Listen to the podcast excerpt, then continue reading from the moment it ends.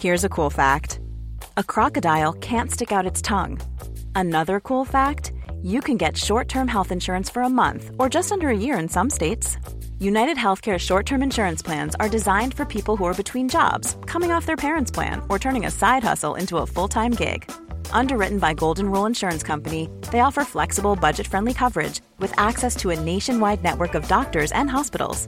Get more cool facts about United Healthcare short term plans at uh1.com.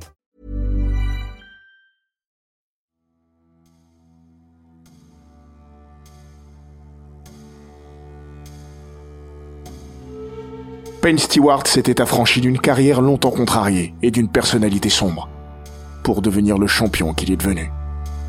Mais le golfeur floridien, qui était devenu un homme apaisé, périt dans un accident d'avion à l'âge de 42 ans. Un choc pour les Américains, qui ont suivi ces derniers instants scotchés devant leur télévision.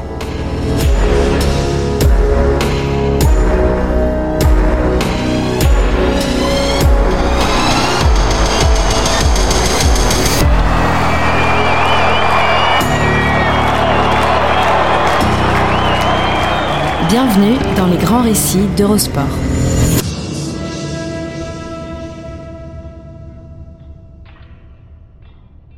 Des champs à perte de vue, comme cette Amérique de l'entre-deux en compte tant.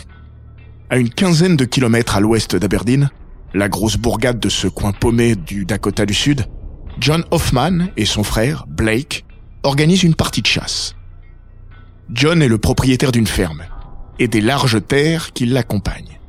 En ce début d'après-midi du 25 octobre 1999, il fait plutôt chaud pour la saison et l'endroit. Une petite vingtaine de degrés. Parmi les participants, Tom Kessler. Il tient un petit supermarché à Aberdeen. Mais lui ne donne pas un coup de fusil. Si Tom est là, c'est parce que son chien a un flair apprécié des frères Hoffman. Dès qu'un volatile descend du ciel, touché par les plombs, le Golden Retriever n'a pas son pareil pour le dénicher en un temps record. Mais cette fois, c'est un drôle d'oiseau que Tom Kessler voit tomber. Il n'en croit pas ses yeux.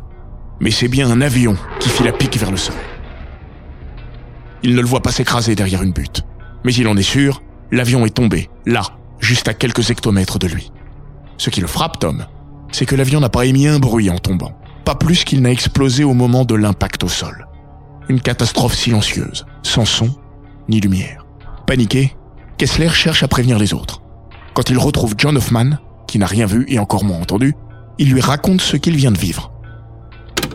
On a pensé qu'il était dingue, puis on a vu deux F-16 de l'armée tourner juste au-dessus de nous. Ils formaient un cercle autour de l'endroit où, d'après Tom, le jet semblait s'être craché. Il tournait, tournait.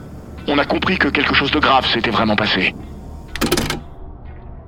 Le paradoxe, alors que le destin choisit son camp pour achever la folle trajectoire du Learjet 35, c'est que John et ses potes chasseurs sont probablement les derniers à comprendre ce qui vient de se tramer. Le pays tout entier, lui, est déjà au courant depuis près de trois heures. Sur les grandes chaînes nationales, les éditions spéciales ont suivi dès 11 heures du matin le vol N47BA en perdition. Parti d'Orlando, il devait se rendre à Dallas. Mais un quart d'heure à peine après son départ, le jet fantôme n'a plus donné signe de vie, dérivant de sa trajectoire prévue pour s'égarer vers le nord-ouest. This is a special report from ABC News.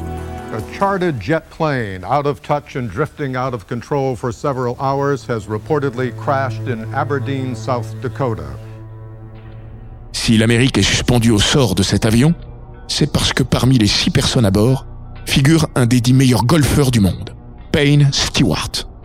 À 42 ans, après une carrière saupoudrée de hauts et de bas, il est en cette toute fin de siècle au sommet de sa gloire et de sa popularité. Vainqueur de l'US Open au mois de juin, il a été le héros de la victoire américaine en Ryder Cup, quatre semaines avant le drame du Dakota.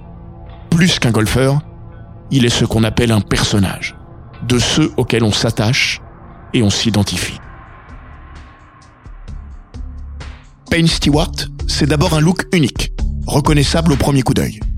Casquette à l'ancienne, chaussures en peau de crocodile, chaussettes bigarrées, aux couleurs souvent improbables.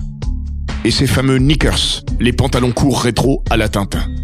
Un golfeur à l'apparence d'un autre temps, qui deviendra sa marque de fabrique, le rendant identifiable par tous. Il n'y avait pas deux Payne Stewart. Sa carrière sur le circuit principal a débuté au début des années 80. une décennie longtemps maudite pour le Floridien d'adoption. Entre 1982 et 1989, il remporte deux titres sur le PGA Tour, mais accumule surtout les frustrations. Comme lors du British Open 1985, où il échoue à un petit coup du vainqueur, Sandy Lyle. La saison 1986 symbolise à elle seule la première partie de carrière de Stewart. Troisième en gain derrière Greg Norman et Bob Tway. Il finit à 16 reprises dans le top 10, dont 3 en Grand Chelem. Aucun autre joueur n'affiche une telle régularité. Mais il ne décroche pas la moindre victoire. Jamais un joueur n'avait franchi la barre des 500 000 dollars sur une année sans gagner un seul titre. Sa réputation est faite. Il devient une sorte de poulidor des Greens. Aux États-Unis, le maudit du Tour de France ne parle guère au public. C'est un autre surnom, plus évocateur là-bas, qui va lui coller à la peau. Avis. Dans l'industrie de la location automobile, Avis est de l'autre côté de l'Atlantique, l'éternel numéro 2 derrière Hertz. Je préférerais gagner, bien sûr, mais si je renonce à toutes ces deuxièmes places, mon banquier ne va pas être d'accord. En réalité, il vit mal cette période. Tout comme ce sobriquet qu'il ressent comme une humiliation. Il gagnait beaucoup d'argent, mais pas beaucoup de tournois, et ça le minait vraiment. Avoue son épouse Tracy. Dans le milieu du golf, il n'y a alors pourtant pas grand monde pour pleurer sur les malheurs de Payne. L'homme, aussi désagréable avec ses collègues qu'avec les fans, les médias ou les patrons de tournois, traîne une réputation à peine plus enviable que le joueur. Pour résumer, aux yeux de beaucoup, Stewart est un gros con. Même ses proches ne sont pas loin d'en convenir. Grossier pour sa mère. Arrogant selon sa femme excessif et toujours trop impatient, d'après son caddie. Ce que des années plus tard, Payne Stewart, une fois sa mue accomplie, synthétisera d'un jeu de mots savoureux qui ne peut être relayé qu'en anglais dans le texte pour en mesurer tout le sel. I was a really pain in the ass. Ce qui pourrait se traduire par J'étais un vrai casse-couille. Dan Hicks, commentateur vedette du golf sur NBC, se souvient du côté complexe du personnage. Il était caractériel, lunatique. Un jour, il n'allait pas dire un mot, le lendemain, il était très accueillant. On ne savait jamais à quoi s'attendre, quel Payne Stewart on allait avoir. Puis il n'avait pas de filtre, même quand la caméra tournait. Résultat, des sorties mal contrôlées en direct. Parfois à la limite du dérapage. Comme cette interview, les yeux plissés en imitant l'accent chinois, qui lui colla longtemps aux pompes, tel un chewing-gum trop tenace. 1989 marquera la métamorphose du joueur en champion à défaut de matérialiser celle de l'homme. Lors de l'USPGA, Payne Stewart, seulement dixième après trois tours, réussit un formidable rush sur le parcours de Kemper Lakes, avec quatre birdies sur les cinq derniers trous pour mettre sous pression le leader, Mike Reed. Ce dernier comptait encore trois coups d'avance sur Stewart au 15. Puis il s'écroule, avec un bogey au 16 et un double bogey au 17. Stewart a trouvé plus choqueur que lui. Never a doubt, right in the middle. Payne birdies 14, 15, 16 and 18 to shoot 31. À 32 ans, il tient enfin sa consécration en Grand Chelem. Mais son image ne s'arrange guère. Mike Reed, qui avait déjà vendangé un master tout fait à Augusta en avril, finit en pleurs. Lors de son effondrement final, Payne Stewart est filmé au clubhouse. Il grimace devant la caméra. Penn a réprimé un rire sur le double bogey de Reed. Lors de son discours d'après-victoire, il manquera aussi d'un soupçon de classe.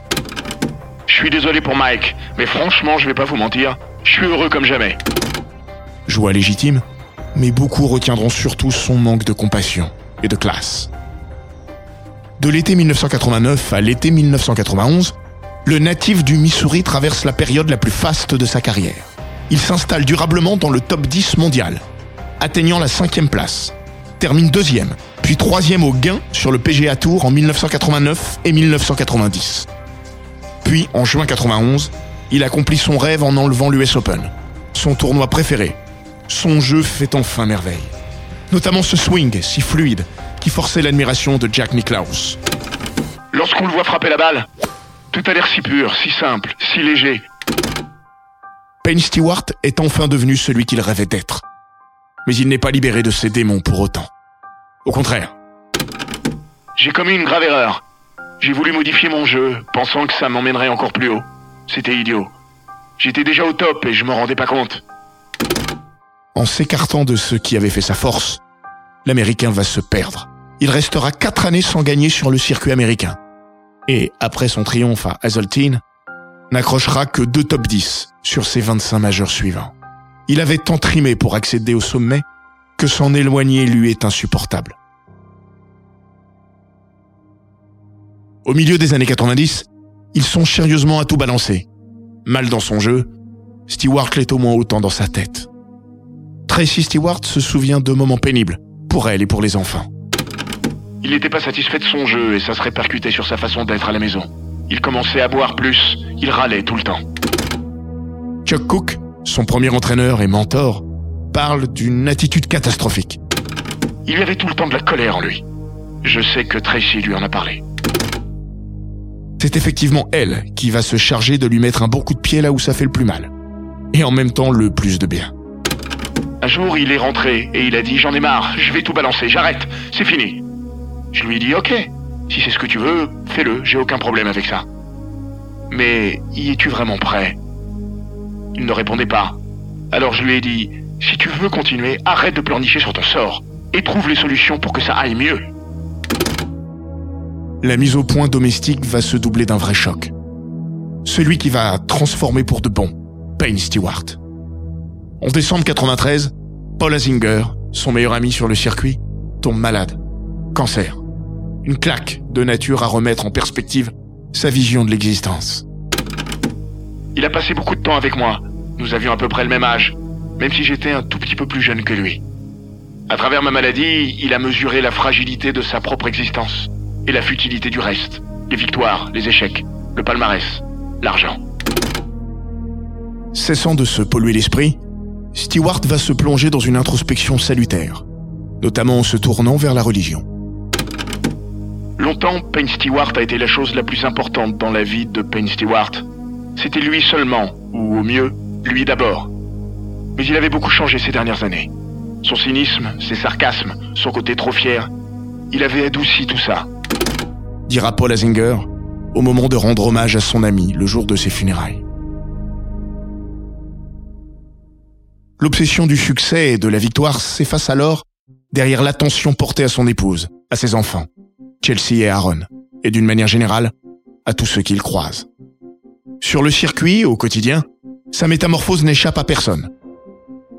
À la fin des années 90, Penn Stewart, tout en demeurant ce personnage flamboyant, drôle à bien des égards, est devenu le joueur le plus apprécié par ses pairs, pour sa disponibilité et son attention aux autres. L'ancien joueur Peter Jacobsen dira un jour Il y a une blague entre nous. On dit que 90% des joueurs se foutent du prochain coup que vous allez jouer. Et les 10% restants espèrent que vous allez complètement le rater. Payne était devenu l'opposé de ça. Quand il ouvre sa boîte à souvenirs de Ryder Cup, l'Allemand Bernard Langer garde lui aussi une place à part pour le regretter Stewart. Quand la bataille était terminée, vous pouviez être sûr que Payne allait débarquer dans la team room de l'Europe pour boire un coup, nous féliciter si nous avions gagné ou nous réconforter après une défaite. Et je peux vous garantir qu'à l'époque, il n'était pas nombreux à faire ça. Sacré chemin personnel parcouru en quelques années. C'est sans doute lors de l'US Open 1998 que le grand public, lui, va pleinement mesurer à quel point Payne Stewart a changé. Après cinq années de misère en Grand Chelem, il termine deuxième derrière Lee Johnson, comme en 1993. I think he hit it.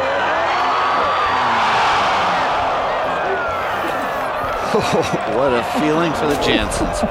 Lee Jansen is the 1998 US Open champion. Avis est de retour.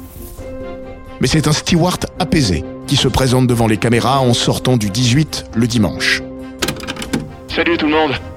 L'autre jour, je vous avais dit que si je jouais suffisamment bien, je pourrais gagner ce tournoi. C'est raté. Mais ça me va, parce que je sais que j'ai tout donné. Je suis content.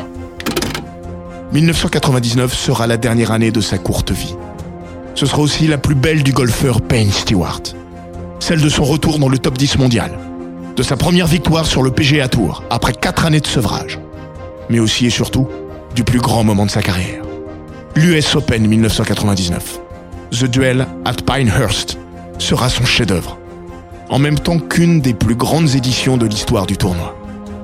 Avec ses greens énigmatiques, le parcours numéro 2 de Pinehurst, dessiné par le légendaire Donald Ross, est un des plus mythiques du pays.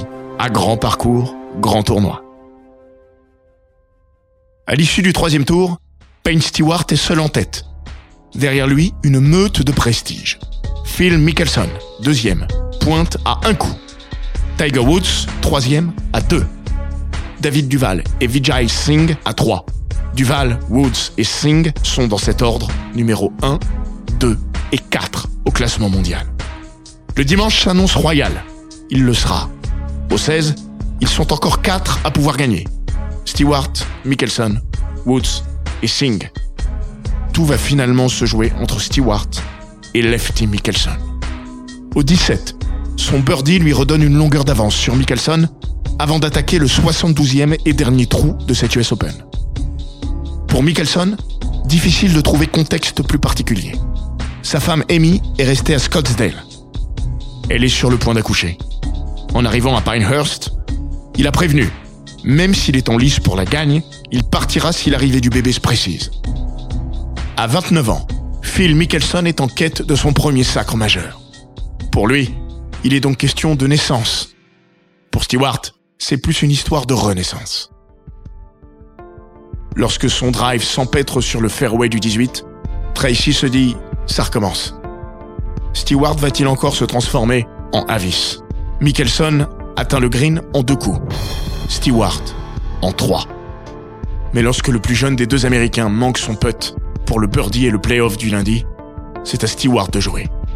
S'il le rentre, il sauve le par et remporte le tournoi. Il est environ à 5 mètres du trou. Le putt est parfait.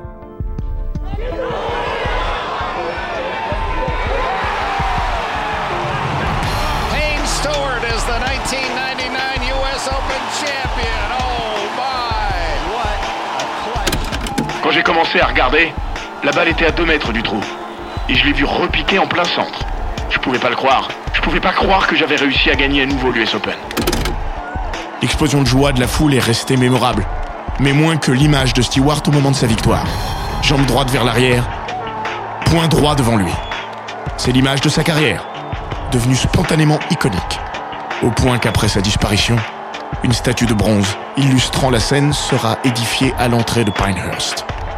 Quelques secondes après, une autre image va marquer les esprits et symboliser une fois encore la mue de l'ancien sale gosse en gentleman. Mickelson est venu à la rencontre de son bourreau. Stewart lui prend la tête dans les mains. Bonne chance avec le bébé. Tu verras, y a rien de mieux que d'être père. 24 heures plus tard, Mickelson sera le papa d'une petite Amanda.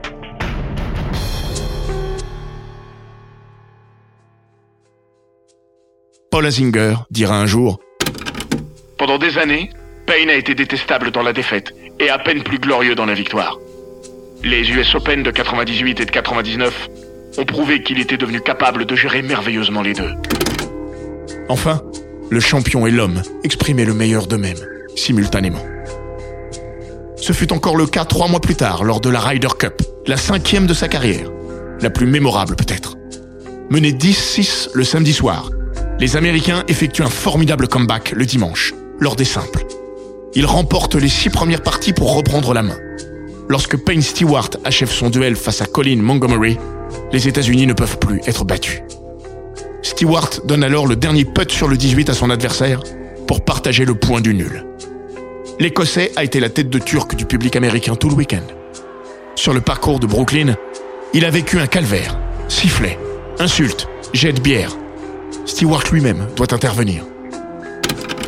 Sur le fairway du 5, j'ai dit à Colin que s'il avait un problème avec un spectateur, je m'en occuperais personnellement. À la fin, il méritait de partager ce point. Je me fous de mes stats personnels.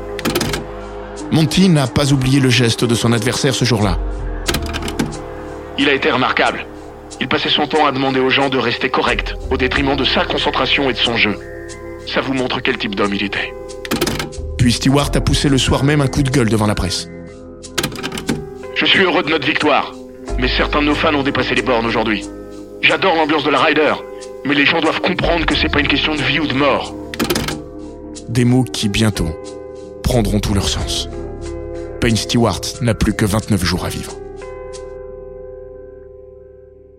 Le lundi 25 octobre 99, à 8 heures du matin, Tracy Stewart part emmener les enfants à l'école. Payne embrasse sa femme, Chelsea et Aaron, puis se rend au MCO, l'aéroport d'Orlando. Le Learjet 35, affrété par la compagnie Sunjet, décolle à 9h19. Il doit atterrir à Dallas environ 3 heures plus tard. Stewart a prévu de passer toute la semaine au Texas. Il est attendu à Houston pour participer au Tour Championship, son dernier tournoi de l'année. Il doit aussi dîner avec Charles Barkley, la star des Rockets, son ami depuis les Jeux de Barcelone. Six personnes sont à bord de l'avion.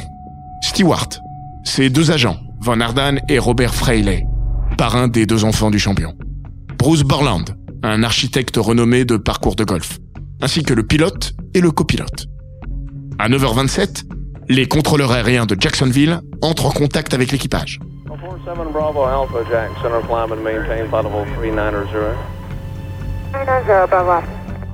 Tout se passe normalement. Six minutes plus tard, nouvel appel. November 47 Bravo Alpha contact Jack Center on 135.65. Cette fois, aucune réponse. Cinq minutes plus tard, Jacksonville réalise que le Learjet 35, ne répondant toujours pas, a dévié de sa trajectoire initiale pour mettre le cap vers le nord-ouest. Comme le veut la réglementation dans pareil cas, l'aviation civile contacte l'armée de l'air.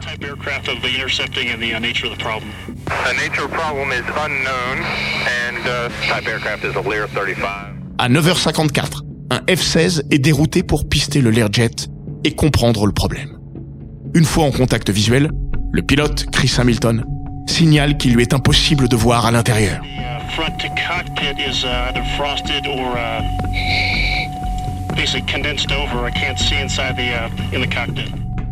Les vitres du cockpit sont opaques, comme givrées. Il sait ce que cela signifie. L'appareil a été victime d'une dépressurisation. Sur un petit avion, elle peut avoir des conséquences fatales en une poignée de minutes. Hamilton rapporte que malheureusement, il n'y a probablement plus âme qui vive à bord.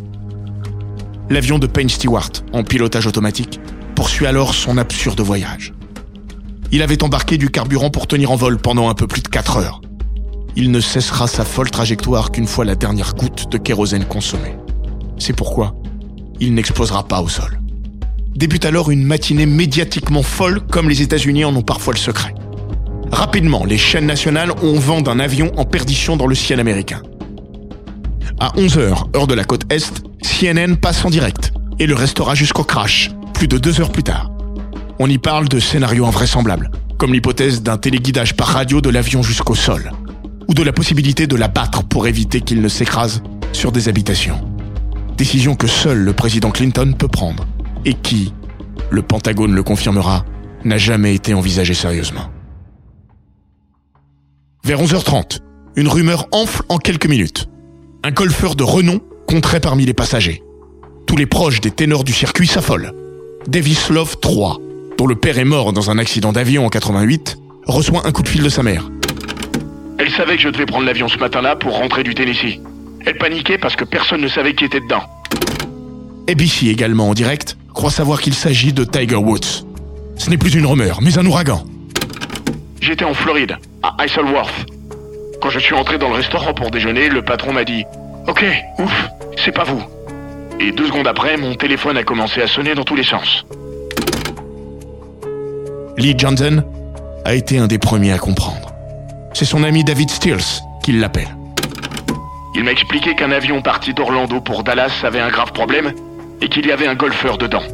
J'ai tout de suite su que c'était Payne. Je l'avais vu deux jours plus tôt et il m'avait dit qu'il allait à Dallas le lundi. Peu après midi, Tracy Stewart rentre chez elle. Gloria Baker, leur secrétaire, est au téléphone.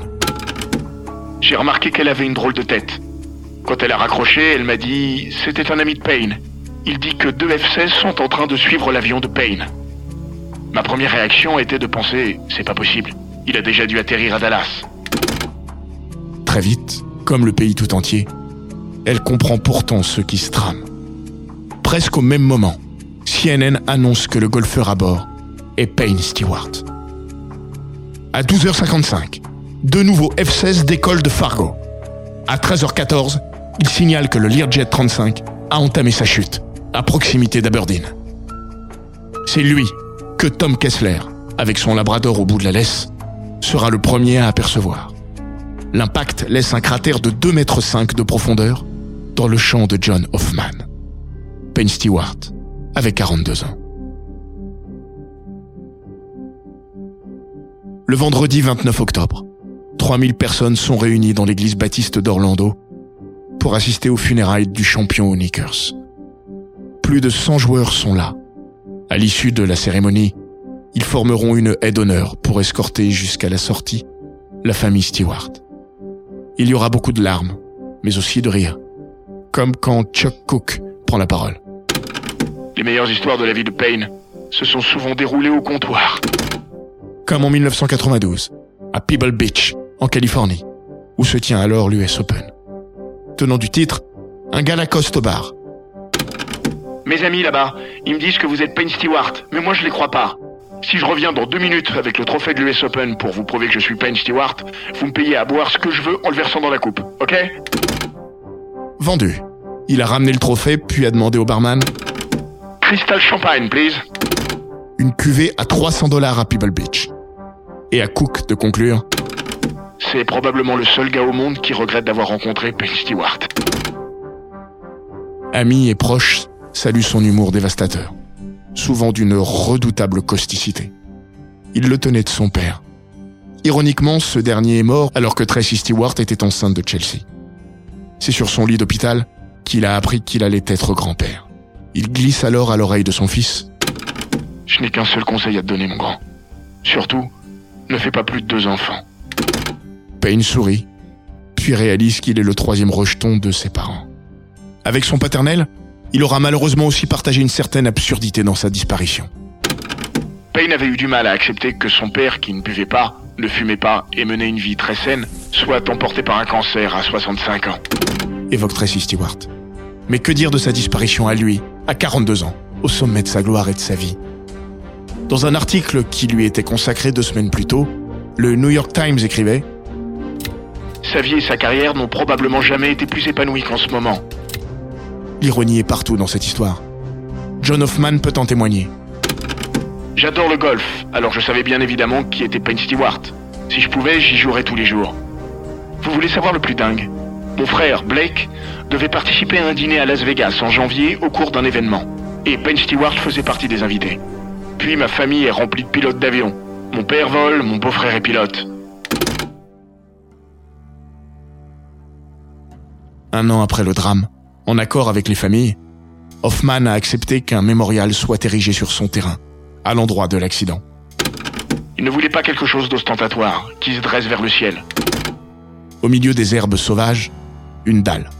Dessus, un simple morceau de granit, avec un extrait de la Bible, le nom des six victimes et la date du 25 octobre 99. Un mémorial simple mais touchant, comme avait fini par le devenir Stewart.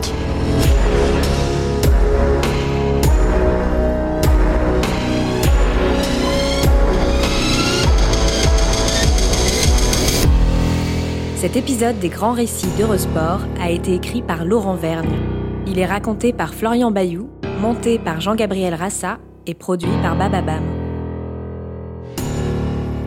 N'hésitez pas à vous abonner, commenter, partager et noter ce podcast sur Apple Podcast, Google Podcast, Castbox, Spotify, Deezer et toutes les plateformes audio.